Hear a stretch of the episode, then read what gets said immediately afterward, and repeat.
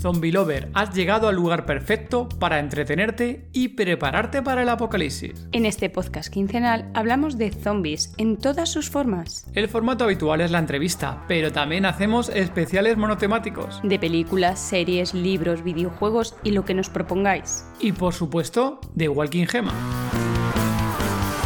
Invitamos a gente relacionada con nuestro género favorito. Personas que trabajan en el mundo del cine, la televisión. Creadores de contenido, como autores de libros, podcasters, youtubers, streamers. O fans del género como tú. Cualquiera tiene cabida en el podcast de Todo de Zombie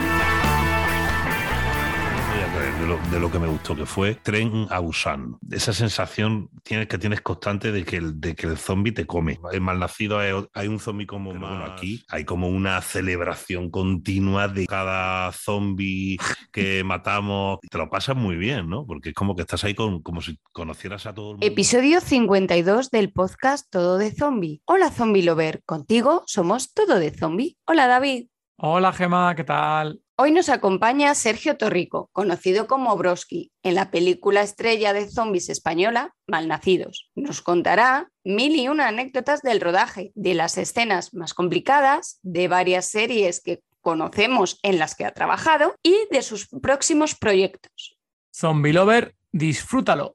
Hola Sergio, bienvenido. Hola, ¿qué tal? Muy buenas Sergio, bienvenido al podcast de Todo de Zombie. Buenas noches. Muchísimas gracias por haberte pasado por aquí. Estábamos deseando hablar contigo porque después de haber acudido al preestreno de Malnacidos, jope, saber que podíamos contar contigo gracias a, aquí al amigo a, Papá Oso. Oye, que mil gracias por, por, acercarte por aquí al podcast. Nada, nada, a vosotros. ¿Qué estuviste ahí en el, en el preestreno de, o sea, el de Madrid, ¿no? El del 9 de marzo. Fue el de antes, yo creo. Fue el de antes, es el, Getafe. El de Getafe, nosotros fuimos al de Getafe. El de Getafe, el que había como una una animación, ¿no? Con zombies. Nosotros fuimos justo al que era eh, entrada de cine, allí en Cinesa, en, en, Getafe. Por cierto, aquí saludo a, quien preparó el evento, porque va una pasada como lo, cómo lo preparó y cómo quedó todo el evento. Entonces fuimos a la película. En este caso fui yo con mis sobrinos y con mi cuñado. Aquí Gema se quedó con, con los peques de casa, ¿verdad, Gema? Sí, son muy pequeñitos. y luego eso, después de la película, era el evento, que vamos, que todo el mundo que iba por la película, que iba a la película, le gustaban los zombies. Y como no, luego encima un evento de rol inmersivo aquí con zombies, pues bueno, pues imagínate todos los frikis de zombie lovers que estábamos allí en eh, ese día. ¿Y qué pasaba? O sea, había, pero durante la película se proyectaba. Yo es que estuve una vez en una experiencia de esta con desafío total. Anda. Y yo aquello lo recuerdo como una cosa divertidísima y había como, pero no sé si no sé si sabes de qué te hablo, no sé si es lo mismo. Sí, es parecido. era como que había uno, o sea, tú te metías y había como actores Eso es. improvisando contigo. Luego proyectaban la película y pasaban cosas también. Y, o sea... No, en ese sentido no. Esto era, era primero la película, directamente la, la peli normal, tú lo veías, y luego ya al acabar la película, tú ya anteriormente ya habías pasado por, por, tu entrada y demás para jugar tanto al evento como la, para ver la película, y al acabar la película empezaban a entrar ahí los militares, todos disfrazados, claro, como en vuestra película de Malnacidos, todos ahí disfrazados de militares de, de, la época, algún que otro zombie, y entonces van sacando a grupos de la gente que estaba en el cine, sacan a grupos, y entonces em, te, te ponen a un grupo de personas hablando con uno de los actores o una actriz de, ellos, de Survival Zombie. Te empieza a contar la historia, oye, pues estamos aquí, estamos aquí acorralados con los zombies, hay que buscar no sé qué, no sé cuánto, y tienes que ir a buscar a cabo no sé qué para que te dé las llaves, para que podamos coger los vehículos para escaparnos, y te van dando pruebas de así de rol, entonces vas haciendo diferentes pruebas, y todo esto, claro, alrededor zombies corriendo por ahí, la gente pegando chicos, y si te pilla un zombie, pues claro, te mata el zombie, entonces te coge un zombie, te tiras al suelo con el zombie, hace que te está matando, te pones Tú lo sabes bien, ¿verdad? Sí, a mí me mató uno de los zombies que no ni le vi venir, ni le vi venir al jodido, me pilló, me pilló subiendo una escala mecánica y te tira al suelo y dice, Pero ¿cómo mordían? Mordían, mordían, de, mordían de mentira, ¿no? o, llegaban a... Y encima con el COVID menos todavía, porque encima ellos ni, ni ya mascarilla. Entonces nada, se acercaban a ti al cuello, se agarraban al cuello y te decían, tírate, tírate, tirabas al suelo y cuando tirabas al suelo te decía, ahora grita, grita. y te ahí, te quitaban el pañuelo y esa era la vida. Entonces ahí ya morías tú. Entonces, bueno, ahí tenías opción de, en estos juegos es lo divertido, ¿no? Tienes opción de te conviertes en zombie vas al sitio al check-in, te maquillan y juegas como zombie, vas atrapando tú al resto de jugadores, o directamente lo que haces es pagas 5 euros y sigues jugando en este caso. O sea que no te conviene morir entonces. Claro, no te conviene morir. no te conviene nada ¿eh? morir. Bueno, no te creas, ¿eh? Yo, mi idea era. Porque tiene su cosilla, ¿no? Que te coma un zombie, ¿no? Está guay. Yo, es una cosa era... que no. Sí, mi idea era más o menos haber jugado hasta el final prácticamente y luego haberme dejado coger para que me maquillaran de zombie, que eso a mí me mola. y encima gratis, que te maquillan gratis, como quien dice. Pues bueno, esa me habría gustado. Pero bueno, al final me mataron, me mataron, reviví, que era pronto todavía cuando me mataron. Y ya cuando más o menos iba a haberme convertido en zombie, pues nada, ya tocaba de regreso, así que nada. no pudimos hacerlo. Pero bueno, vamos a hablar de ti, Sergio. Cuéntanos qué tal está yendo como han nacido, cómo ha sido este, este paso a paso de presentación de la película. Sabéis, sabemos que habéis estado en un montón de eventos promocionándola. ¿Qué tal ha sido este, este tema? Pues la verdad es que muy divertido. Ten en cuenta que esta película se rodó en 2019 y ya teníamos como muchísimas ganas de, estrenarla. Bueno, se hizo un estreno, como saben, en el Festival de Sitges en el 2020, pero claro, claro, el Festival de Sitges, bueno, para vosotros que sois expertos en zombies, imagino que será un referente, ¿no? Ahora pues era, bueno, todo el estreno ya con todo lo que conlleva, ¿no? Con que se presenten en cine, que todo el mundo pueda verla y no solo un, grupo reducido de gente, ¿no? Pues teníamos muchas ganas acumuladas, o sea, teníamos ya, pues ya te digo, dos años de ganas acumuladas. Y muy, muy bien, las promociones y eso han sido muy, muy divertidas. Además hemos hecho una que se está poniendo mm, en cine, o sea, aparte de lo que es el, el, tráiler, se han hecho como, unos, como unas promociones en las que, bueno, básicamente le habla directamente al público y le dice, un poco también fomentando que se vea en el cine la película, que es una experiencia, porque es verdad, o sea, yo el otro día cuando la vi, ahora ya aquí, o sea, en Madrid, el, 9 de marzo, el sonido, ¿no? El sonido, o sea, yo tengo una, tengo una pantalla grandísima en casa, tengo luego me compré también un proyector, intenta un poco, ¿no? Sobre todo cuando vino la pandemia y eso, ¿no? Como que, que necesitaba un poco recrear el cine en casa, ¿no? Pero al final, hombre, yo qué sé, si te compras, pues si tienes mucho dinero y te compras un, medio cine, pero al final es, bastante difícil imitar la experiencia real, ¿no? Entonces, bueno, las promociones también han, ido un poco en ese sentido, en el sentido de, oye, disfrútalo en el cine, porque además este tipo de película, o sea, igual otro tipo de película, pues bueno, la ves en casa y vale, pero, pero este tipo de película que es muy de, con mucho efecto especial, sobre todo de, aparte de la imagen, el sonido. Yo el otro día lo, lo comentaba con, con, un amigo, ¿no? Que también vino a verla, es que es brutal, ¿no? El, todo, todo lo que tiene que ver con, con, los sonidos que hacen los zombies, eso es mucho más inmersivo allí en el cine. Entonces, la ah, promoción ha ido un poco por ahí. Habéis disfrutado entonces, Sergio. Sí, sí, sí. Yo me, lo he pasado, yo me lo he pasado bien. A ver, a mí estas cosillas siempre me ponen un poco nervioso, la verdad. El otro día, por ejemplo, pues de repente me, avisaron para ir a promocionarla a Secret Story, ahí con Carlos Sobera en directo, preparándome como un poco, bueno, ¿y qué digo? A ver, qué me van a preguntar dijeron, bueno, va a ser muy corto. Y al final fue tan corto, tan corto que solo me dio, solo pude decir como dos frases. Fue una cosa muy fugaz. Entonces, bueno, yo dije algo así como esta película ha nacido para ser icónica.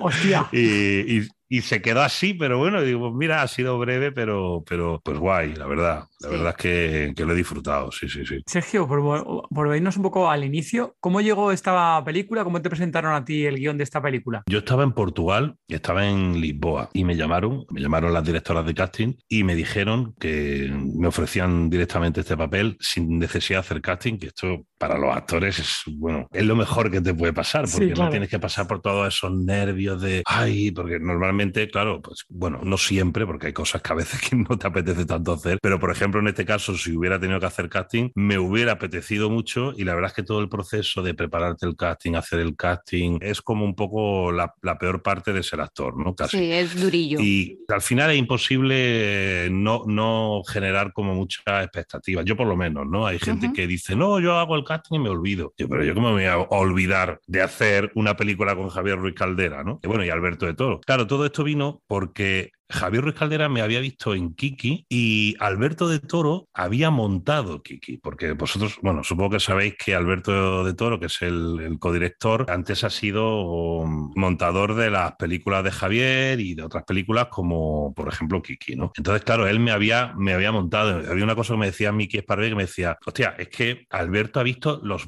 tus brutos, o sea, los brutos son, ¿no? Los, o sea, todas, las, todas las tomas que se graban de algo antes de que se, se monte, ¿no? Entonces Miki me decía, es que ha visto tus brutos y si piensa que eres bueno habiendo visto los brutos, es que, que le gustan mucho, ¿no? Claro.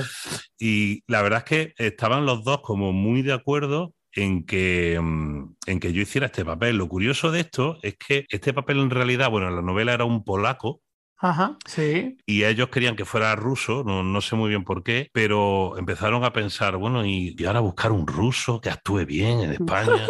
Una cosa como, como que lo vieron como complicado y de repente pues se, se les pasaría por, por la cabeza, yo les pasaría por la cabeza y entonces ellos decidieron cambiar el guion para que lo hiciera yo con mi acento español, o sea, porque aparte yo tampoco tengo rasgos rusos, ¿no?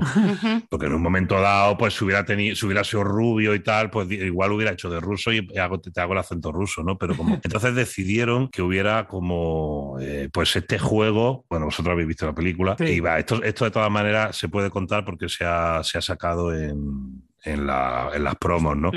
Que, sí, que es que este personaje es ruso o, o, crees que es ruso. Yo me lo preparé como que realmente era ruso, pero que lo trajeron de pequeño a España y entonces, bueno, pues no, no tiene acento claro. y, y, nadie, y sobre todo lo gracioso es que na, como que nadie le cree. O sea, como que ya estás tú con tus sí, tonterías de ruso, que ni, eres, que ni eres ruso ni eres nada, ¿no? Y bueno, pues así es como se fue. La verdad es que fue muy sencillo porque me llamaron, me dieron el papel, porque ya te digo, me habían visto en Kiki y además yo luego, yo luego hice una cosita con Javier que fue Mira lo que has hecho con la serie esta de Berto Romero. Ajá. No sé si la habéis visto, pero bueno, yo hacía ahí de un enfermero que le hacía una colonoscopia a Berto y quedaron también como, o sea, Javier quedó muy contento y bueno, a partir de ahí pues ya como que se quedaron conmigo y pues de ahí surgió, de ahí surgió la, la cosa. ¿Qué es lo que te llamó a ti la atención del personaje? ¿Lo que más te gustó? Lo que más me gustó es que es el primero que se da cuenta de lo que está pasando. Lo que pasa es que, bueno, él lo cuenta, él se lo traslada a sus compañeros con estas cosas de los proverbios rusos y eso, porque claro, aquí hay una cosa que hay que tener en cuenta y es que estos personajes no saben lo que son los zombies. No es como si, no sé, como si, por ejemplo, pues hiciera una, una película de gente, no sé, ahora, en la actualidad, uh -huh. y de repente aparecen zombies y bueno, todos de alguna manera sabemos lo que es un zombie, claro. ¿no? Entonces todos diríamos, coño, que he visto un zombie, ¿no? y sin embargo, este, este personaje, aparte de esta cosa que tiene de, que es como la más obvia, ¿no? De la, de, la brutalidad, de la contundencia física, luego en realidad es un poco el más listo de todo. Así. De primeras, es, es de primeras. ¿eh? Es el que primero se da cuenta, no, no sé sí. si lo visteis vosotros así. Sí, sí, sí, correcto. Cuando y llega el tema de, del paracaidista, que... cuando llega el paracaidista, que se da cuenta cuando se empieza a mover aquello y dice, espera, esto no, esto puede ser un demonio, no sé qué. Y el sargento le dice, sí. oye, que ese era de los nuestros. Y dice, no, no, esto ya no es de los nuestros. ¿no? Exacto. Y luego ya empieza con lo de los, los muertos que caminan, lo, sí. no se vive dos veces y no se muere. No sé, no me acuerdo cómo era la frase, la verdad, porque era muy... Pero también es el primero que relaciona el, el, la cuestión del polvo azul. O sea, que tiene que ah, ver. Verdad. O sea, que, sí, eso, que ese estado de muerto que revive o no y que ataca tiene que ver con el polvo azul, porque el está polvo azul dos, la, está, está en el, en el paracaidista y luego lo vuelven a encontrar en ese campamento que se encuentran con sus compañeros que los han, bueno, que, que los han bombardeado sí. o, o, lo que sea. Y sí, es el primero que se da, como que se da, se da cuenta, ¿no? Entonces, a mí me gustó porque, fíjate que leí en una, en, en una crítica hace poco, leí que ponía, bueno, haciendo así como una reseña de los personajes y del mío ponía más músculo que cerebro. Y a mí me sentó muy mal porque digo, pues ¿Ah, es que no es así.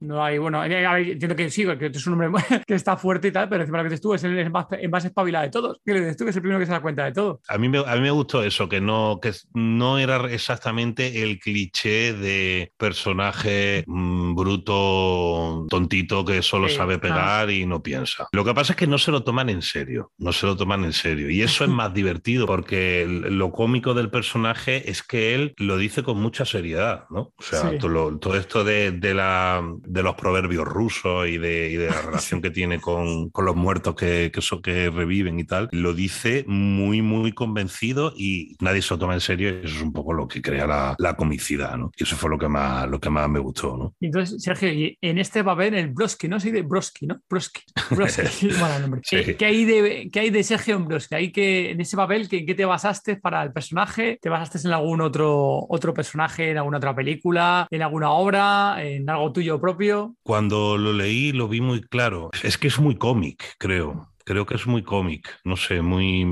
No, sinceramente, no te mentiría si te dijera, mira, me, he basado en esto o en lo otro. Es, es como que la esencia la, la percibí a través del texto y de la situación, lo entendí y bueno, en la lectura, sí que es cierto que bueno, hicimos unas lecturas y los directores lo que sí me dijeron es que no necesitaba acentuar demasiado el personaje porque ya la caracterización del personaje con esta cosa que como de que no tengo pelo en la perilla, ¿no? Eh, bueno, hmm. la barba que me hicieron, así como de como de hacia los lados, ¿no? Como de ruso, ¿no? el abrigo, eh, no sé, todo el vestuario, la caracterización del personaje, ya daba mucho el personaje. Entonces, ellos lo que no querían es que me pasara un poco.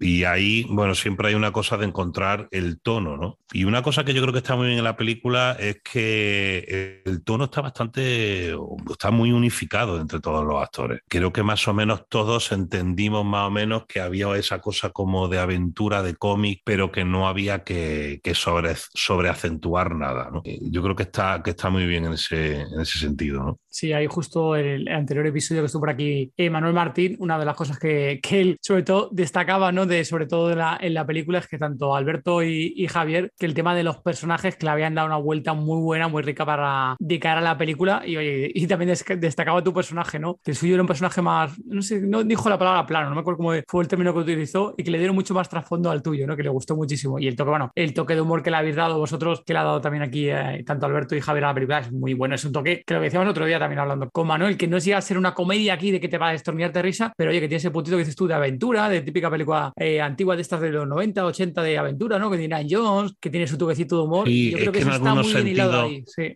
Sí, sí, sí. Esto de Indiana Jones, yo que lo, yo además lo pregunté, fue lo primero que pregunté, dije, pero esto es una comedia. Porque cuando me dijeron esto de. Fue en la primera conversación que tuve con la directora de casting, porque ella me lo explicó así, no, es un ruso, ¿qué tal? Que no, que se cree que es ruso, pero no se lo creen y tal y Pero esto es una comedia, claro. Guerra civil y comedia parece que no, igual se ha, se, ha hecho algo, ¿no? Ah, no sé por dónde leí algo de la vaquilla, o, pero realmente la guerra civil de repente, pues claro, no, no piensas en comedia, ¿no? Y me dijeron, no exactamente, es un poco Indiana Jones. Y ya eso de Indiana Jones se dijo desde el principio y yo creo que fue un poco, lo usamos un poco de guía, ¿no? Luego es cierto que, bueno, Indiana Jones no deja de ser una película americana y, aquí está el sello español, que es lo, guay de esta película. Claro, porque está esa comedia, no está exagerada, pero hay esta cosa, bueno, de explotar esa, esa cosa de, de, los fachas y los rojos desde un punto de vista cómico, sin entrar realmente en la cuestión histórica, la cuestión de la guerra, ¿no? Que parece que, que alguna gente como que le ha como que le ha molestado. Yo he leído críticas, he leído comentarios de es que no se puede ser existante y tal. Y dices, pero vamos a ver, si es que no, si es que los directores lo han dicho, o sea, esto es, es un escenario, o sea, la guerra civil es un escenario. No, no venimos a hablar de la guerra realmente. Es que podría haber sido la guerra civil como podría haber sido cualquier cosa inventada, ¿no? pero es verdad que el, que se desarrolle la guerra civil te da ese juego del, bueno, pues de lo que es la España de toda la vida, de la monja, hmm. del falangista, del rojo, de, y entonces pues se juega con esos estereotipos desde un sitio yo creo que muy sano y, eso es lo que también hace que la película, dentro de que se pueda comparar con esta película de aventuras americana y tal, tiene su propio sello, ¿no? Y el humor es lo que dices tú también, el toque de humor, los chascarrillos durante toda la película, los piques entre unos personajes y otros, y eso lo veo muy humor español, ¿eh? lo que dices tú, muy sello español, ese tipo de humor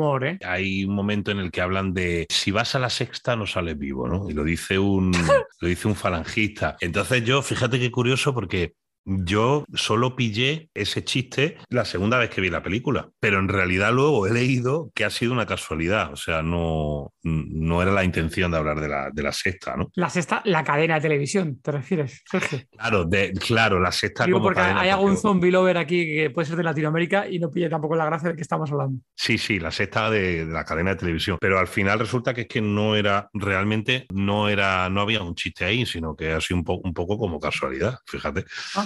A, mí sí me gustó mucho. Hay cosas que a lo mejor fuera aquí de España, a lo mejor ciertos chistes o cositas no la van a pillar, ¿no? Porque hay mucho. O sea, hay un montón constantemente de tirándose eh, chistes de unos a otros. Bueno, chistes, no sé es que no son chistes como tal, no, pero tirándoselas, picando unos a otros entre lo que dices tú, entre falangistas y demás, pullitas y demás, entre uno y otro. Y es que, claro, como claro, cuando uno no, se lo toma tan en serio lo que dices tú, el escenario y demás, que estás ahí en, aquí con, con la guerra aquí civil que tuvimos aquí en España, joder, pues es que hay algunos que son muy buenos. O sea, hay algunos que nosotros cuando estábamos viendo la película, durante toda la película era todo el rato risas constantes. O sea, si no eran risas, te, levantabas un poquito, ¿no? Del, mm, de, joder, qué buena esta, no sé qué. Y era constantemente en toda la película. Había momentos de acción, pum, ¿vale? Un momento ya parabas, un poco de hablar y otra vez un chascarrillo, un chiste, o se tiraba este, el otro. Y es muy, muy bueno eso. Sí, pero, pero no es la comedia esa llevada ya como a la parodia, eh, Al, extremo, el que todo tiene que ser un chiste. No, hay momentos en que la película se relaja, entra en otros terrenos, hay momentos emotivos. Yo, de hecho, bueno, de las dos veces que la he visto, la, la primera, como la vi en el Festival de Siche, y claro, tú sabes que allí, sabéis que allí se vive todo de una manera diferente. Yo nunca había ido a, a, este festival ni a ningún otro festival de así de terror, pero bueno, aquí hay como una celebración continua de cada victoria, cada zombie que matamos, y entonces se vive mucho como en, bueno, pues como una, una cosa como compartida, ¿no? Sí. Y vítores, aplausos, te lo pasas muy bien, ¿no? Porque es como que estás ahí con, como si conocieras a todo el mundo en el cine, son todos tus amigos, habéis reunido y, y, es muy divertido. Pero luego la, la, segunda vez que la vi, que fue en Madrid, yo la viví de una manera ya más, como más personal, un poco más emotiva también, porque es lo que te iba a decir, que tiene también momentos que son, que son emotivos, ¿no? Y, y está bien, está bien porque al final pues te genera distintas emociones a lo largo de, de la hora 40 que dura y,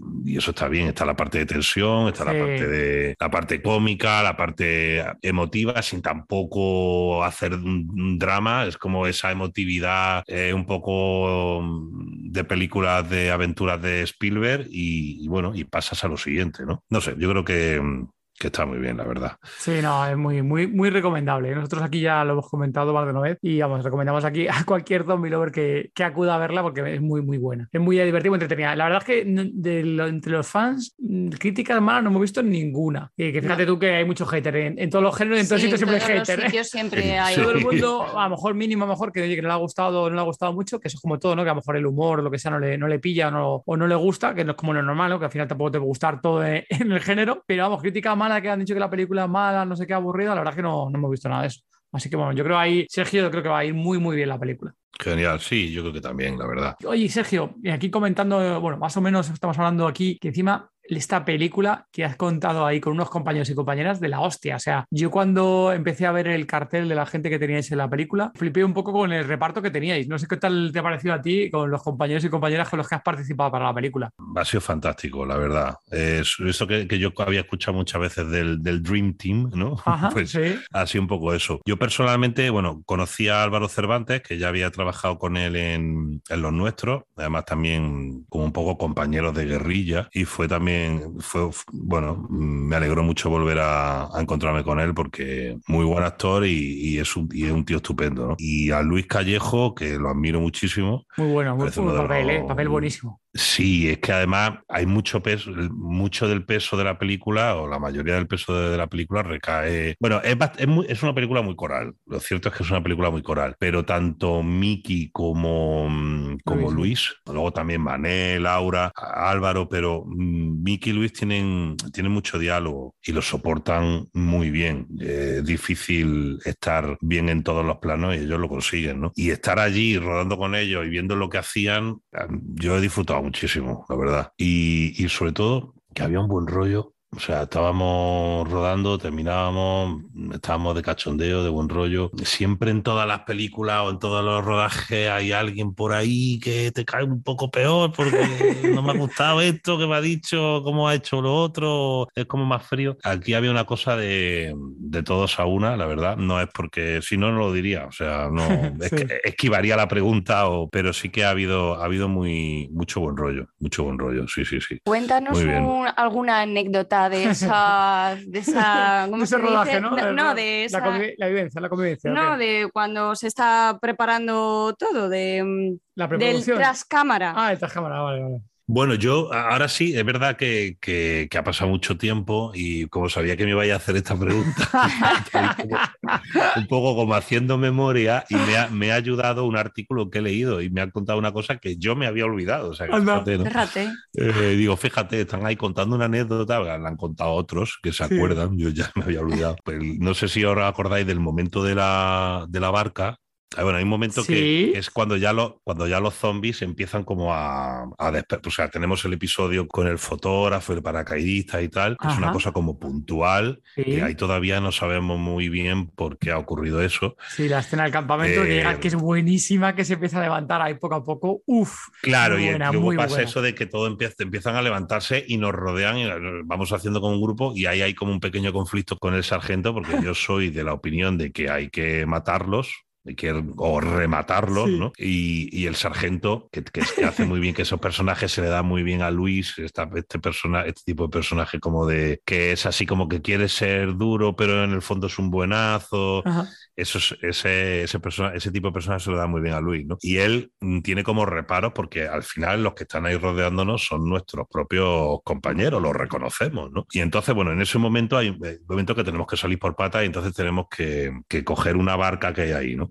Y entonces Mickey está ahí, pero claro, Mickey está, bueno, Mickey, Jan está maniatado porque lo, hemos lo acabamos de hacer prisionero. Y a mí se me ocurrió decir, bueno, mm, porque había, tenía como que echarlo, tenía que echarlo a un lado, ¿no? Para, para yo mm, hacer fuerza para sacar la barca, o sea, para meter la barca en el agua para poder, para poder subirnos al lado, para poder huir, ¿no? Y entonces, pues yo dije, ah, pues mira, cuando, cuando lo aparte, puedo decir, aparta facha, ¿no? Y tal, porque siempre estábamos con la coña esta de, de, facha rojo y tal, ¿no? Y entonces, pues yo mm, lo viví con tanta intensidad aquello que, mm, o sea, cuando ya llegué a la barca y lo aparté, aparta facha, le di tal empujón que se tropezó y se cayó al agua, se, vamos, se, hundió en el agua, o sea, mojado desde, o sea, desde la punta de los pies a la cabeza, entero. Y salió, yo, claro, yo me quería morir, ¿no? Y, bueno, cosas que pasan, yo, perdón, perdón, no, no pasa nada, Mickey majísimo.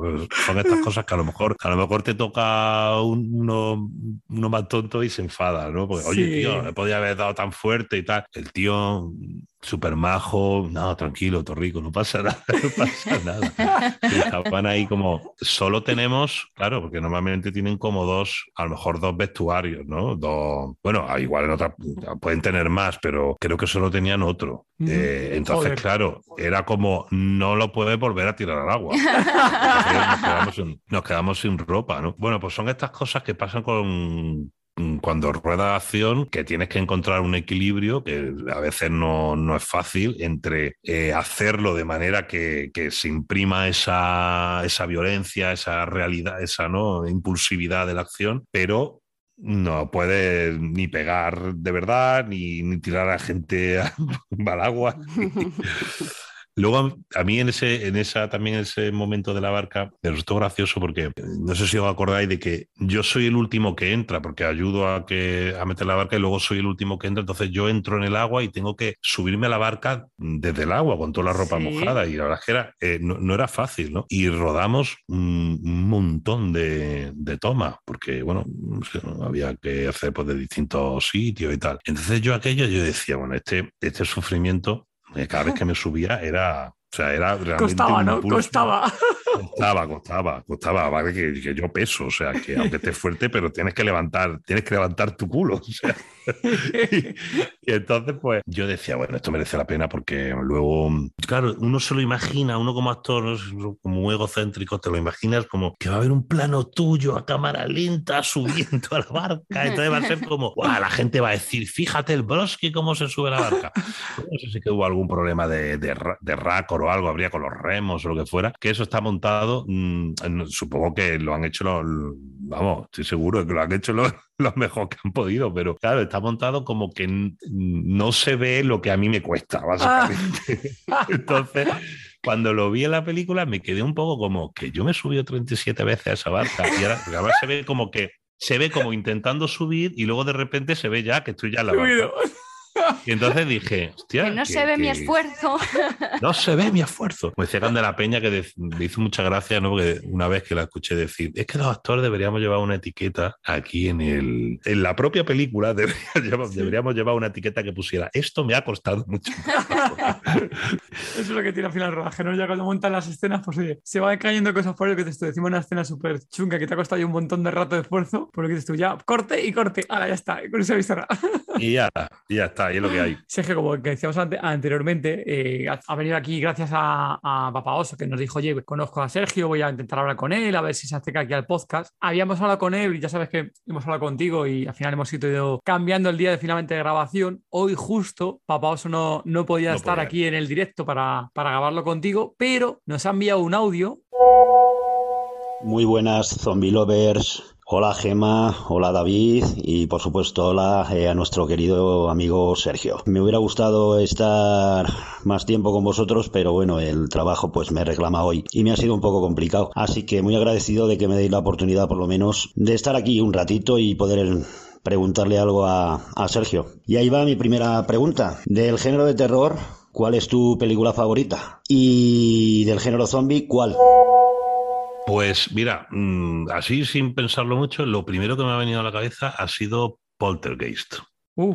Mm, recuerdo, sobre todo, bueno, claro, cuando eres pequeño todo te impacta más, ¿no? Pero recuerdo que aquella película sí, sí, me, impactó muchísimo. Y, de, de, zombies, no, no soy, o sea, no he visto muchísimas películas de zombies, tengo que ser sincero, pero recuerdo una que cuando la vi mm, me quedé, o sea, no me lo podía creer de lo, de lo que me gustó, que fue Tren a Busan que luego, eh, fíjate que vi la segunda parte, no me acuerdo cómo, se llamaba algo como Isla. península, península. Península, sí. Península, eso, Isla no, península. Eh, la segunda parte, fíjate que es súper espectacular, pero, pero no me gustó tanto. La primera, em, esa velocidad, o sea, esa sensación tienes, que tienes constante de que el, de que el zombie te come, de que te come, o sea, que es un, yo soy más de zombie, la verdad es que me gusta el zombie rápido. El malnacido hay un zombie como más, no sé cómo llamarlo, como más atmosférico, ¿no? Es como que hay como una tensión permanente que te rodea y tal. Pero bueno, yo, yo la verdad es que disfruté muchísimo Tren, Tren a Busan, sí. Sí, yo la verdad que Tren a Busan a mí también me gustó mucho. Península también me gustó mucho, pero como la primera... No, son muy diferentes películas. sí. Es que llega un momento la segunda que se hace un poco repetitiva con las escenas de los coches y hay como a mí me pasa una cosa con las películas de acción o en las películas en las que hay efectos especiales, es que me saturan los efectos especiales. Sobre todo si el montaje es como eh, muy frenético, llega un momento en que no sé ni lo que estoy viendo. Por eso a mí, a mí Mal Nacido me gusta mucho porque tiene un equilibrio muy bueno entre escenas de acción, luego se toma su momento para seguir contándote eh, qué les pasa a los personajes, ¿no? Eh, me gusta ese, ese equilibrio. La siguiente preguntita es si sigue The Walking Dead y cuál es su personaje favorito o con cuál se, se quedaría, vamos. No he visto Walking Dead. ¿Has visto The Walking Dead? Por favor, abandona ahora mismo el episodio, por favor, Sergio. Vete ya. Hemos acabado la entrevista. Muchas gracias por estar hasta aquí. es de estas cosas que cuando ya en un momento dado piensa, oye, debería haber esta serie, hay como tantas temporadas que claro, la pereza de, Sí, cuando si no lo empiezas desde el principio y tal, luego dices, uh, 11 temporadas. No, vives el hype. es que no, no vives, no vives como vives el, no vives el hype eh, como no estás compasado, ¿no? Entonces es como un poco, ahora me voy a poner yo a ver Walking Dead, que ya sabes, pero bueno, o sea, si no soy bienvenido aquí, la veo. aquí siempre eres bienvenido. Veas de Walking Dead o no. yo quiero hacerte una pregunta. ¿Cuál es la escena más dura que has grabado? La de estar saltando encima de la barca. ¿O cuál, no? ¿O cuál? Pero de, pero de la película o de toda mi carrera. Sí, sí, no, de la película, de la película. Uf, tengo que hacer memoria. Físicamente, sí, yo lo que recuerdo probablemente lo de la lo de la barca, claro, estoy intentando no hacer spoiler, pero luego, pues por ejemplo, la verja, si decimos la verja, igual, pues la Vale, ahí sí, quien no lo haya visto no sabe qué quieres decir. Yo sí sé que bien cuál dices que será. Pues la verja fue, no, pero fue muy bueno. Más que, esa en realidad es que más que dura, fue emotiva. fue, Fue muy bonito, además la gente aplaudió al final, que yo me quedé como, normalmente te aplauden, hay como esta cosa de, Sergio ha acabado la película o ha acabado la serie, entonces la gente aplaude, pero no era, la, no era la última, entonces Luis Callejo, la gente aplaudió y Luis Callejo, que es un cachondo, me meaba con él, joder, pero ya, a mí no me han aplaudido en toda la película, y yo ahí que estaba como súper contento, yo, oye, déjame que viva el momento. es que son estas cosas, me preguntaba antes, ¿no? Que, que, cuando vi el guion y eso, esa cuando la leí fue como, uff, qué guay, qué suerte, qué suerte poder hacer esto. Sí, sí, sí. Sergio, oye, cambiando un poquito más de. Luego volvemos otra vez a Manacidos o no, pero hablando un poquito aquí de, tus trabajos, de tus proyectos, una de las series en las que has trabajado, que hemos dicho, no puede decir que Sergio ha trabajado ahí, y tenemos que preguntarte, es que has trabajado en el Ministerio del Tiempo. Zombie Lover, esperamos que estés disfrutando del episodio, tanto como nosotros en grabarlo. Recuerda que puedes visitar tododezombie.com para ver los últimos artículos del blog y, como no, ver ese único listado hispano con todas las películas de zombie del mundo. O casi todas. Y ahora también con todas las series de zombie, gracias al amigo de Zombie Ecuador que ha colaborado con nosotros en esta sección. Continuamos con el podcast. En el Ministerio del Tiempo, por supuesto, hombre, es que, vamos a ver, es que el Ministerio, no, pero es que lo, que supongo que no sabéis es que soy el primer actor que sale en, en el Ministerio del Tiempo. ¿Qué me dices, Sergio? ¿En serio? Sí, sí, sí. Yo, además, es curioso porque yo hice casting para otro personaje, creo que también del mismo capítulo. Igual tenía un. Igual era un personaje un poquito más mayor, pero. O sea, que tenía un poco más de texto. Y no sé por qué, bueno, no sé por qué, quiero decir, no, no me dieron ese personaje, pero me, me dijeron, pero hay otro personaje que es así cortito, pero es que empieza la serie contigo. Y además es, es, una, es una escena potente, es una escena potente. Bueno, esto sí que puede, se puede, se puede, decir porque ya es un poco como es un poco como The Walking Dead, que si no lo han visto, es malo.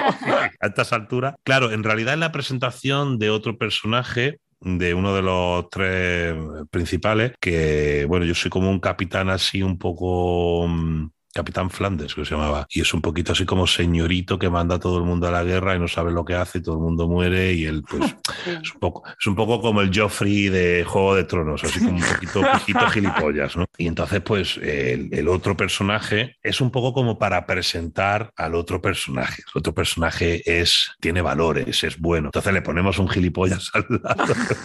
para que destaque. Y así es una manera, claro, porque había como un enfrentamiento en el que, en el que, bueno, no sé, no recuerdo ahora bien, pero básicamente, pues yo he, llevado, he hecho una mala acción como capitán, ¿no? Y, he, llevado a mucha gente a la muerte sin que, lo, sin que fuera necesario, ¿no? Entonces, pues este otro personaje como que me lo echa en cara y yo le digo que eso es mentira y tal, bueno, y al final acabó muerto. Pero es una, es una escena bastante, bastante potente y es la primera de toda la, de toda la serie. Y además me pusieron peluca. Y aquí sí que os puedo ¿Ah, contar una anécdota. ¿Qué me dices? Sí, me pusieron, me pusieron peluca porque no había calvos en aquella época. Es decir, había calvos, pero bueno, no, había, no había rapados. Calvo había siempre, pero, pero, no, pero no, o sea, la gente no se rapaba, eh, se dejaba el pelo largo. Entonces eh, me, pusieron, me pusieron peluca y entonces me citaron a las 4 y 20 de la madrugada. para ir a, para ir a grabar y pues claro, empezábamos con la primera, la primera secuencia y, el tema de la peluca llevaba su tiempo, ¿no? Entonces la, chica de, peluquería pues se tiró, yo qué sé, se tiró dos horas ahí poniendo, pegándomelo todo muy bien. Había un momento en el que a mí me ponían un saco en la cabeza para, para llevarme a, a matarme, ¿no? Y entonces había otro personaje que tenía, había como un intercambio, se hacían como una trampa en la que me intercambiaban a mí con el otro personaje para que el otro no muriera, o sea, era una cosa así. Y tenía como que coger la capucha que me habían puesto, levantarla, y entonces se veía que era mi cara y no el otro. Entonces estábamos grabando eso y de repente, no, porque no sé qué, y coge de la capucha, tira y empieza todo el mundo en el set escojonados y yo, ¿qué pasa? ¿Por qué se ríen tanto? Y es que con la capucha se habían llevado la peluca. y entonces de repente había pasado, de repente había pasado a ser calvo, ¿no? Y claro, todo el mundo se reía, menos la, menos la chica. de, de Claro. A esa no, no, le vamos, que no le hizo no. ninguna gracia. Puta gracia. No ninguna... Desde las cuatro y media de la mañana y... ahí con la, con la peluca para que te la quiten. Sí, sí, sí, sí. Qué curioso que me preguntéis por eso. Ya se me había olvidado el ministerio. Bueno, se me había olvidado. Bueno, yo, yo, tengo que reconocer que yo no soy muy fan de las series españolas, las cosas como son, y tengo que reconocer que el Ministerio del Tiempo a mí me encantó. Sí, nos me gustó mucho. muchísimo. Tenía por un lado como problemas de audiencia, ¿no? Que siempre estaban ahí como que los fans conseguían que volvieran. no era un sí, poco sí, como... era. Pero luego a la gente, o sea, a la gente que la veía le gustaba mucho. Sí. O sea, era una serie que, bueno, pues lo que pasa con, fíjate, ¿no? Con la casa de papel, que de repente en Antena 3 hizo una audiencia muy discreta sí, y fíjate. luego la ponen en Netflix y, y de repente a nivel mundial, que es lo que han traído un poco las plataformas, que esta cosa de, claro, no es que cuando una serie aquí hacía un millón de espectadores o un millón, lo que fuera, ¿no? En aquel momento ya, ya no sé de la audiencia, yo creo que cada vez son más bajas, ¿no? En general, pero en aquel momento, pues una serie con que no tuviera, yo qué sé, dos, tres, cuatro millones, ya de repente era como, no, es que no ha triunfado, no. Es que si gusta mucho a un sector del,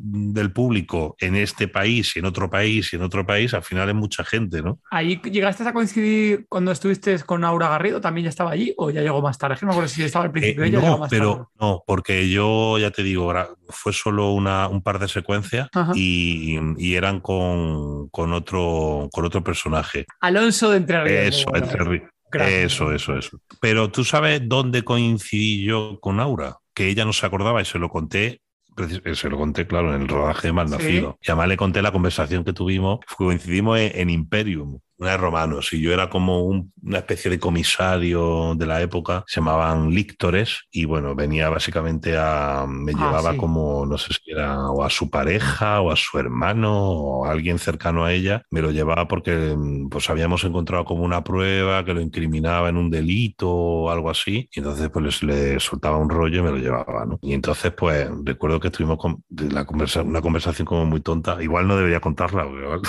Bueno, aquí no te escucha mucha gente. Y, no, y ella, no se, ella, no lo va a oír. No, que ella decía, no, hablando de los pantalones, de si los pantalones tenían que quedar por la cintura o por, Anda, la, por mitad del culo y tal. Y esa fue la Y digo, mira, estuvimos hablando de esto. y no, sé, no, se lo creía, ¿no? Y dice, ¿en serio? Esa chorrada. Sí, es no. un amor, Aura, ¿eh? La verdad es, que sí, es, se ve súper maja, ella también es muy súper simpática. La verdad es que tiene, nosotros aquí mirando tu ficha de MDB, que sepas, Sergio, que cada vez que venís a alguien con una ficha de MDB, nosotros encantados, ¿eh? Porque ya, hostia, fíjate que tiene ficha y tiene un montón de créditos que apareció un montón de lados. Tienes, ha trabajado en otras series súper míticas que ya, claro, ni te acordarás de ella, pero en Plutón, en Plutón, mejor dicho, Verbenero, que llegas a trabajar también en esa serie mítica, vamos, bueno, te hace la hostia ya aquí en España. Bueno, es que Plutón Verbenero fue la primera cosa que yo hice para televisión. Fíjate. Y es curioso porque eh, luego, muchos años después, acabé trabajando con Pepón, Pepón el director, bueno, uno de los tres directores de, de Justo antes de Cristo, Ajá, ah, que fue, Pepón era guionista de Plutón Verbenero. Yo ahí, el contacto fue a través de Gracia Olayo, porque yo había hecho una obra de teatro con Gracia Olayo y bueno, me presentó a, a Alex y tal, y, y pues, un, un, personaje de un, hay como una nave que tiene que dar gasolina, combustible, vamos, a, a otra, y entonces hay como una especie de acopla, acoplamiento entre las dos naves y hay toda como, todo como un juego de palabras con un coito intra espacial ahí no bueno no que entra que no entra que no sé qué estaba estuvo divertido sí fue lo, fue lo primero que hice. Ahí también pasó una cosa bastante graciosa que ya aprovecho para contar. Sí cuenta. Y es que yo estaba estaba repasando el texto y entonces pues me puse a hacer un poco como de coña. Estaba ahí con Alex y estaba un poco pues estaría nervioso y, y entonces empecé a hacer un poco como hacer la lectura de texto así como no sé qué no sé cuándo y tal y cual y tal así hablando así no y como haciendo la broma no y me dice lo vas a hacer así y le digo, no, no, no. Dice, no, no, que quiero que lo hagas así. Pero es que, es esto estaba. No, no, no, sí, sí, así, así. Para mí, en aquel momento, luego fíjate que es una cosa que, que luego con el tiempo he pensado, no, es que realmente quería que lo hiciera así, qué tonto fui, o sea, ¿por qué no? Pero era como que a mí me resultaba demasiado sobreactuado, ¿no? Entonces, cuando estábamos, estábamos grabando la escena, yo escuchaba a Alex que decía por ahí, mítico, mítico. Y yo, ah, qué bien, qué bien, qué bien, ¿no? Que estoy, estoy siendo mítico. Y de repente me mira yo ante dirección y me dice, no, no, que lo hagas mítico. que, no era lo suficiente mítico, o sea, que quería que, fuera como más. ¿no? sé si desaproveché un poco la, oportunidad. Joder, qué fuerte ahí. Y eso era el 2008, Sergio, pon aquí, el 2008, para que te sientas un poco más viejo todavía si quieres, ¿eh? 2008, madre mía. Joder, madre mía. y luego, bueno.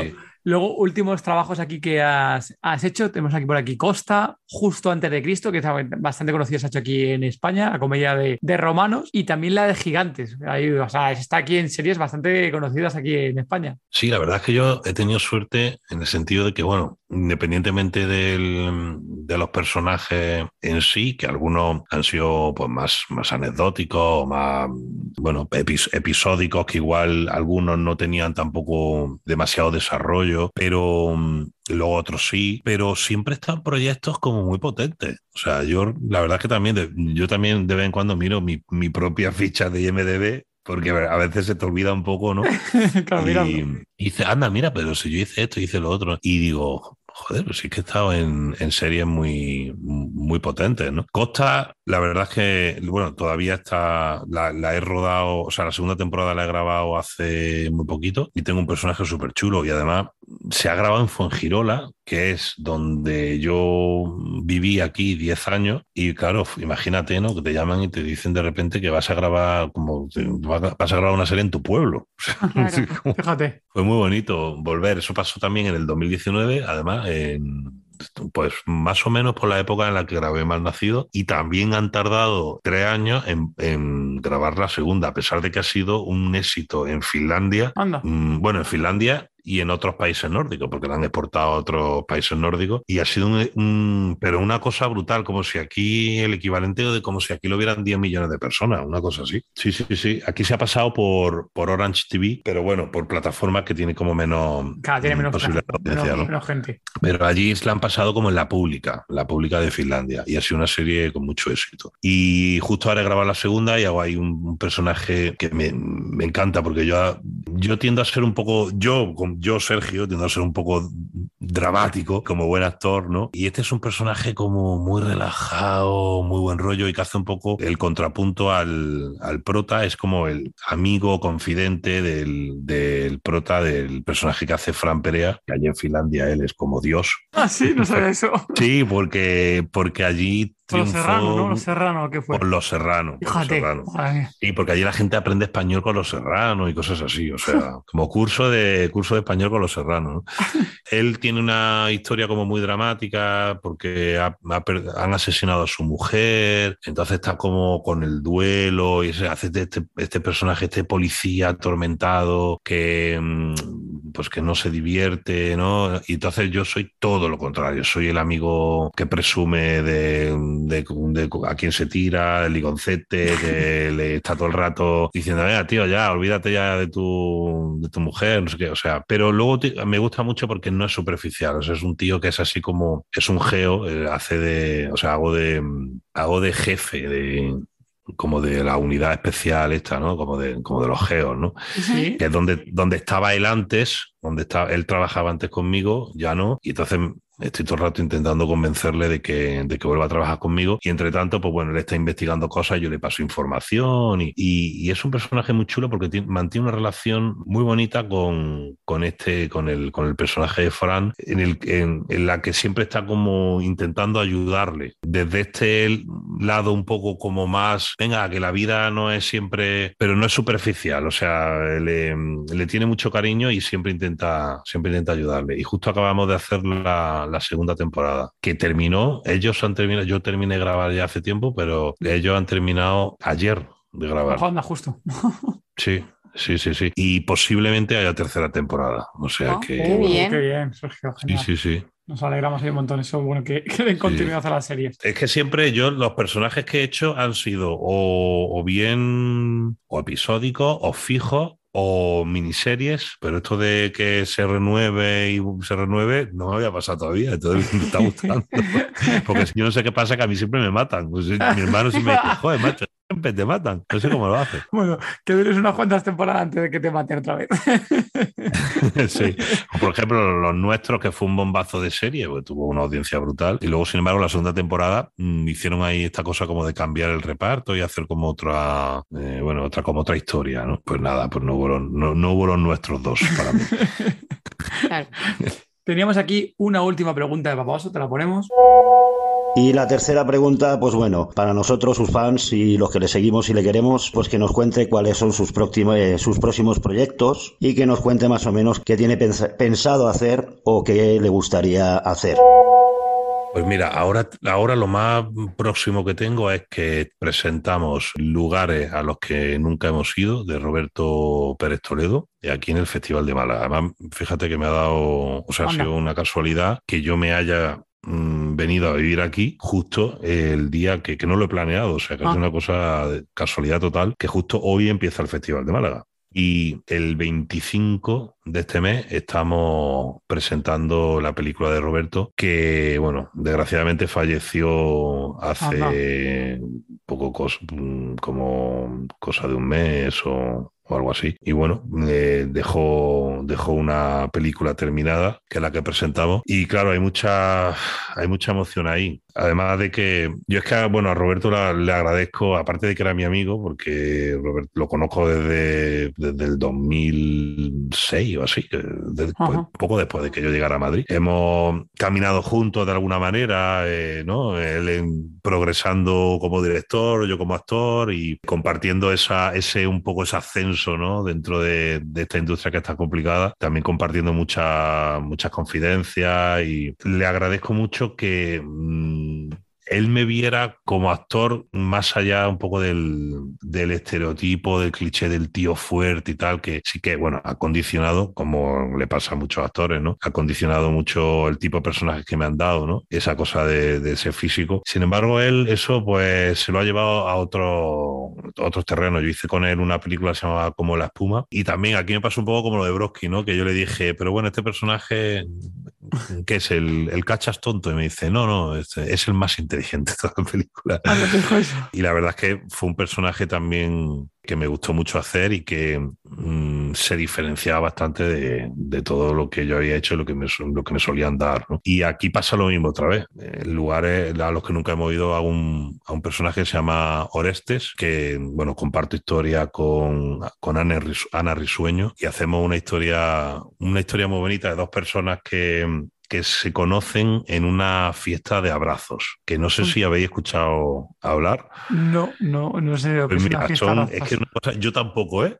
Yo tampoco lo conocía. Eh, es una, son como unas reuniones de gente que queda para darse cariño. Pero claro, ya sabemos que el cariño y, el cariño suele llevar a, suele conducir a, a, a otras cosas. Entonces hay como, una, como unos vigilantes como unos moderadores y hay uno como una regla, ¿no? Y están estos moderadores que controlan que al final no se convierta en una cosa sexual. Más que nada para que la gente que va simplemente con esa necesidad de cariño, de abrazarse, de, tocarse, no, no, sienta la incomodidad de que, bueno, en el fondo esto va de, sexo, y, ¿no? Sino para mantener un poco ese, ese límite. Entonces, pues la película, bueno, son, son cinco historias que tienen el, el hilo conductor de que eh, van un poco todas sobre lo que es hacerse mayor mm, en esta edad como por la que tengo yo, que tengo 42, en ese punto en el que empiezas como a mirar hacia atrás, a hacer un poco balance, que he conseguido, que no, como yo pensé que iba a ser mi vida, cómo es realmente, y de ahí el título, ¿no? Lugares a los que nunca hemos ido, o sea, a los que a lo mejor nos hubiera gustado ir, pero no hemos ido todavía, ¿no? Y entonces todas las historias van un poco en esa, como con esa temática, pero entre sí, pues cada historia, o sea, cada historia es eh, independiente, cuenta, cuenta algo diferente. Y la nuestra, pues cuenta eso de dos, dos personas que se conocen en una fiesta de abrazos y, entonces, pues cada, cada uno, tanto el personaje que interpreta Ana como el mío, pues tienen como, tienen como sus heridas y sus historias y ahí pues hay un momento de, pues, de intimidad y de contarlo y, es muy bonita, es un, es un texto precioso y ahora mismo es lo que tengo, lo que tengo para bueno, lo que, lo que tengo ahora. Eh, justo la semana que viene se presenta, que tengo mucha ilusión porque no lo he visto todavía, no he visto ah, nada. No lo he visto ya, hostia. no, no, la verdad es que Roberto me, me, dijo que me pasara un día por su casa, al final no pude, bueno, no, no lo vi. Luego hubo un pase para actores hace un par de semanas así, yo me, me puse malo, me, me, dio una fiebre ahí extraña y no, no pude ir tampoco. Digo, parece ser que es que, no sé, como que el destino me está empujando a que la vea.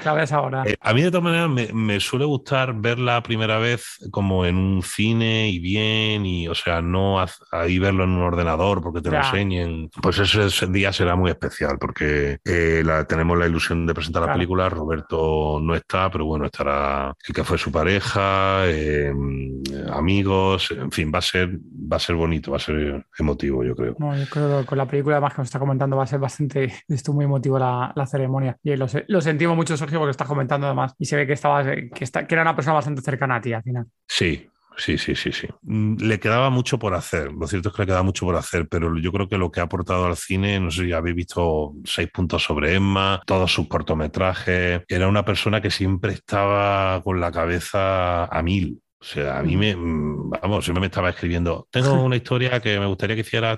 Yo ya sabía que de esas 10 que me decía, nueve no salían adelante, porque, pero porque eran, o sea, siempre estaba escribiendo cosas y bueno, pues muchas no llegaban nunca a hacerse, pero, pero era muy prolífico y, y bueno, se fue y, pero nos queda, ha dejado muchas cosas escritas, según me contó también su amigo Borja Terán y no sé, igual pues todo eso que ha dejado escrito, hay alguien ahí un poco como hizo Spielberg con Kubrick, ¿no? Con la película de inteligencia artificial, que creo que la escribió Kubrick y la, la, acabó dirigiendo Spielberg, ¿no? Sí, bueno, al final la verdad es que pues todos los que os dedicáis al mundo del cine y demás, o sea, vuestros trabajos, o sea, perduran y perduran, ¿no? O sea, ya de nosotros de, tema de género zombie y demás, vemos películas de hace 20 o 30 años y vemos actores que muchos de esos actores ya no, ya no están vivos, vamos, actores y directores y demás, como nuestro querido Joe Romero, ¿no? Y al final, oye, que vosotros dejáis una siembra, ¿no? Un sembrado, como no sé, una, una huella en todos los fans de, género y de las películas, que al final vuestro, vuestro trabajo y vuestra impresión en los personajes, pues oye, perdura con el tiempo, ¿no? Sí, yo creo que al final eh, todos mm, vamos a acabar desapareciendo de este planeta en un momento u otro, pero es cierto que, oye, eh, somos como un, poco más inmortales que los demás. Así que nada, Sergio, un abrazo, que sigas como hasta ahora y, que nada, que ya te veremos en el cine. Recomendar, por supuesto, evidentemente Malnacidos, no os la podéis perder porque os vais a reír muchísimo con ella y pasar un rato súper agradable. David, Gema, un placer como siempre y un besote para todos, zombie lovers. Bueno, pues un abrazo para un abrazo de oso para papá oso. un crack, un abrazo, un abrazo, Oscar. Gema, ¿a qué sección hemos llegado, Gema? A la sección Apocalipsis. En esta sección te voy a hacer dos preguntas y tú me tienes que contestar qué harías. Venga, ese apocalipsis por la calima, porque ya no hay pan en las tiendas o no, no hay pan, no hay leche, no hay nada de nada. El aceite de girasol, la gasolina que han bajado aquí de, han bajado por pan y me han dicho, no, es que no hay pan. Y digo, pero ¿cómo no va a haber pan? como, y he pensado, no, de verdad, es que la película esta se está estrenando en un momento realmente apocalíptico. Total, total. Si te convirtieras en zombie, ¿quién sería tu primera víctima? Mira, yo creo que mi madre, porque siempre está por aquí. Yo creo que mi madre. Sí, sí, sí, seguro, seguro. Más que no porque me pilla, porque me pilla cerca, me pilla cerca y, siempre está por ahí rondando, seguro. Cuando llegue el apocalipsis zombie, que llegará, ¿qué tres cosas no te faltarían? Sin contar ni comida, ni personas, ni bebida. Porque eso es lo que la gente suele decir, ¿no? Bebida.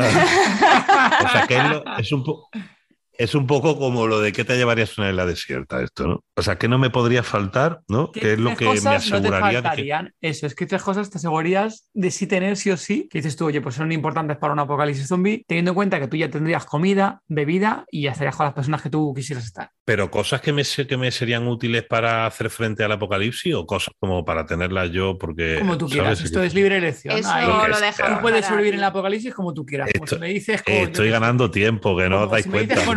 Tiempo. Está ganando tiempo mientras piensa. si me dices que te quiere llevar un peine, lo que tú quieras, Sergio. Eh, voy haciendo como preguntas absurdas para, pues, yo qué sé, el Spotify, ¿no? vale. Spotify, porque sería muy guay ver a... Yo es que si vinieran los zombies a por mí, yo creo que me rendiría directamente, ¿no? Yo creo que me rendiría, pero, pero pondría como una canción así, algo de rock and roll o algo. Y para disfrutar de la escena como si fuera una película. ¿Para qué te vas a molestar si te van a acabar comiendo igual? Sobre todo si son de los rápidos. Sobre todo, claro, si son como los del tren a Busan este, vamos. No duran nada. Dime dos cosas más. El Spotify y qué más, dos más. Ah, yo qué sé. Porque comida y bebida ya ha dicho ¿Qué haría tu personaje? ¿Qué se llevaría tu personaje? Broski. Hombre, Broski pues yo supongo que Broski armas de todo tipo, ¿no? Para combatir no sé, eh, o un libro, no, pero es que se llevaría como algún libro de algún escritor ruso Anda. que él pudiera leer ahí, ¿sabes? Sí, seguramente sería eso, ¿sabes? Como encontrar la paz ahí en, o, la, o la solución a cómo hacer frente a eso, la encontraría leyendo algún, algún libro de, de, proverbios o de, bueno, alguna cosa filosófica rusa. Vale. Faltaría una, faltaría una. el libro, el Spotify y falta una. Madre mía. Qué malos somos. Ay, Dios. Esto es peor que los castings, ¿eh, Sergio? Esto es peor que un casting de, para cine. Sí, porque yo, yo es que soy súper yo soy súper malo jugando a las categories. Empezando por la letra y es como no se me ocurre nada. Venga, un arma, de un arma, un arma así favorita que digas tú. Un arma así que diga, mira, esta arma me molaría utilizarla para matar zombies. Pues un lanzallamas, ¿no? ¡Hostia! Eh, fuerte, fuerte. Está potente. guay, ¿no? sí. Verlos ahí arder, ¿no? Sí, sí, sí, muy buena. Sí, no, un lanzallamas, un lanzallamas, sí, sí. Está guapa, está chula. muy bien. Para darle este contexto más así como de infierno, como de. Sí, sí.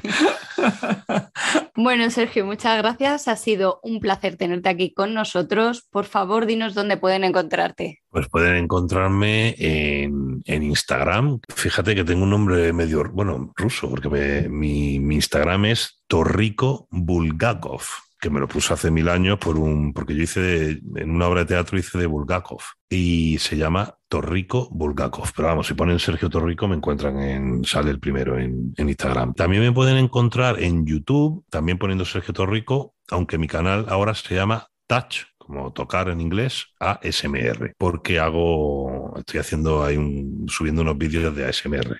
¿Sabéis lo que es la ASMR? No, yo me he quedado pensando, ¿de qué está hablando? pues eso me gusta, porque eso significa que todavía no he llegado tarde a la ola. hay mucha gente que todavía, mucha gente que todavía no sabe lo que es. Bueno, para resumirlo, porque si no, eh, básicamente las MR eh, son como las siglas de mm, respuesta del, sistema meridiano autónomo, que es un poco como una sensación que se tiene como de escalofrío, que, que viene como de la, como por la parte de la coronilla así hacia abajo, por la espina dorsal, eh, y es una sensación como placentera y de relajación. Esto le pasa a algunas personas cuando escuchan determinados como estímulos, sobre todo auditivos, también visuales, los susurros, el, cuando se escucha a otras personas hablar como bajito, todo lo que tiene que ver con el cuidado personal, como hacer como una especie de roleplay en el que yo te, te peino, te maquillo o, te, o te cuido de alguna manera. Y entonces todo esto surge porque en el 2000, no sé qué, qué año, no me acuerdo, no me acuerdo ahora, pero hace ya bastantes años, hay una chica que, tiene estas sensaciones y entonces sube un, vídeo, bueno, que en realidad es un audio, susurrando a YouTube, diciendo que ella cuando escucha gente susurrar, le pasan estas cosas, ¿no? Y entonces a partir de ahí empieza a ver como otra gente que pues dice, pues a mí también me pasa y, y empieza a ver como foros y tal. Y hay gente que empieza a hacer como vídeos para provocar esta respuesta. Entonces empieza a crear como todo un, como una comunidad de gente, eh, bueno, gente que, que, le pasa y gente que explora eh, a, hacer vídeos y con lo que se llaman los triggers, ¿no? Los, detonantes, o sea, de qué manera te, te provoca esa sensación, ¿no? Eh, ¿Cómo se ha dejado de momento? Yo acabo de flipar ahora mismo, Sergio, no me esperaba esto para colofón de final del episodio, no me lo esperaba, me había quedado, ¿perdona? Y además, bueno, hay, es que claro, hay como, hay gente, hay incluso ASMR de gente comiendo, o sea, hay, eh, hay unos mm, coreanos que, que se ponen ahí a, a comer al, la- al lado del micrófono, que se escuchan todos los sonidos de la boca, que para alguna gente Ay, es Dios, asqueroso, ¿no? claro. Y para otra gente, y a otra gente le, eh, o sea, le produce unas sensaciones brutales, ¿no? Entonces ya te digo, dentro de la SMR hay como, como subgéneros, ¿no? Esto como lo del terror, ¿no? Las de zombies, Sí. las de no sé qué. Pues esto igual, hay como subgéneros de, de tipos de vídeos, ¿no? Entonces, bueno, yo estoy ahí un poco pues, haciendo, yo utilizo sobre todo la, la voz grave, así como... Porque no sé qué, no sé cuánto, y entonces yo voy a hacerte una SMR. Claro. un poco el, el rollo. También susurros, cosas de, de masaje, porque yo soy quiromasajista. En fin, echarle un vistazo, echarle un vistazo y luego ya me contáis. A ver Bueno, a ver si bueno, porque hay, mucha gente que no sabe, que es sensible a esto, ¿no? Eh, y luego lo descubre y es como. ¿sabes quién, ¿sabes quién me dijo? Que, que se dormía viendo mis vídeos, porque esto lo, lo usa mucha gente para, para- aparte de tener esa sensación que no todo el mundo la tiene, hay gente que, aunque no tenga ese cosquilleo que le baja, se, se Se relaja, se duerme, la gente lo usa para dormir, sobre todo, incluso para, para curar la, la depresión, la- bueno, o para tratar de alguna manera la depresión y la ansiedad, ¿no? ¿Y sabes quién se queda dormido con- viendo estos vídeos? Hostia, Cuéntanos. a ver. Venga, no, ahora os voy a hacer yo vosotros el jueguito. Ahora voy a hacer yo vosotros el jueguito.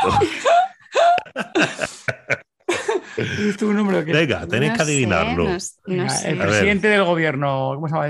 ¿Cómo se llama? No sé el nombre. No. Pedro Sánchez. Pedro ver, Sánchez, Pedro Sánchez, que venga. No, tenéis que hacer preguntas para, para averiguar quién puede Venga, ser. Hombre, mujer. es- Venga. Venga, ¿alguien es es hombre. quién? Es hombre, hombre, ¿no? Vale. Hombre, De- Lleva gafas. Como que quieres quién, ¿no? Como el quién es quién. no, Es del mundo del cine. sí, Eh, ¿Ha trabajado contigo en Malnacidos? sí. Vale. Oye, oye, eh, eh, hemos ido te dan eh. bien los jueguitos. ¿eh? Venga, venga, vamos a IMDB a ver. No, pues, a ver, porque es, es Callejo, ¿puede ser? No, Vale, pues venga, si es un hombre y ya trabaja contigo, ¿es de compañero de rodaje o es de, de dirección? de rodaje. Pues Miki, por ejemplo, No, es jovencito. sí, Manel, puede ser. Sí. Hostia, bueno, no está mal, eh, bueno, no está mal, no está mal. Pues no esperaba que fuera encima, más jovencito, pero bueno, pues te he dicho por descartarle directamente. Joder. Sí, además me sorprendió, me lo dijo el otro día en el, en el preestreno. Me dijo, hostia, tío, me duermo con tus vídeos. Dice, y no lo conocía. Dice, "Lo- lo- he descubierto el SMR gracias a ti. Ay, va, fíjate tú, fíjate. Sí, sí, sí, sí. Bueno, hay mucha gente que ya sabes que tiene la, por ejemplo, mi cuñado, mi cuñado aquí, Alex, un saludo, lo utiliza mucho para dormirse, o sea, la- y utiliza no los vídeos ASMR, pero sí la radio. La o sea, radio, está sí, con la radio puesta, la pone bajito en- y se queda solo con la radio siempre. En su época era el larguero. Lo que escuchaba ahora ya, ahora ya no sé lo que escuchará, pero Mi, mi madre Telecinco. y no está Telecinco puesto, no se duerme. Bueno, oye, Sergio, oye, un placer, muchísimas gracias por haberte pasado aquí por el podcast de Todo de Zombie. Un fuerte abrazo y esperamos que no hemos hecho nada, Sergio, pero ¿habrá segunda parte de Malnacidos? Eh, Ah, eh, pues yo creo que sí, porque, bueno, no lo sé, pero lo dejan ahí al final como para que haya una segunda que- parte. ¿no? Vale, vale, veremos a ver. Veremos a ver si yo- parte. Claro, y yo he encontrado, bueno, esto ya lo digo fuera de... Vale, pues luego ya lo dices. Si alguien le quiere preguntar, que nos pregunte en las redes sociales. Un abrazo, Sergio. Muchas gracias. Chao. Un abrazo, adiós. muchas gracias. Disponéis de las notas del episodio en tododezombie.com y si queréis hablar con nosotros o el resto de zombie lovers, uniros al grupo de Telegram. Podéis encontrarnos como Todo de Zombie. muchas gracias por habernos escuchado. Y gracias por vuestro apoyo en Patreon, vuestros comentarios en iVoox y por vuestras 5 estrellas en Apple Podcast.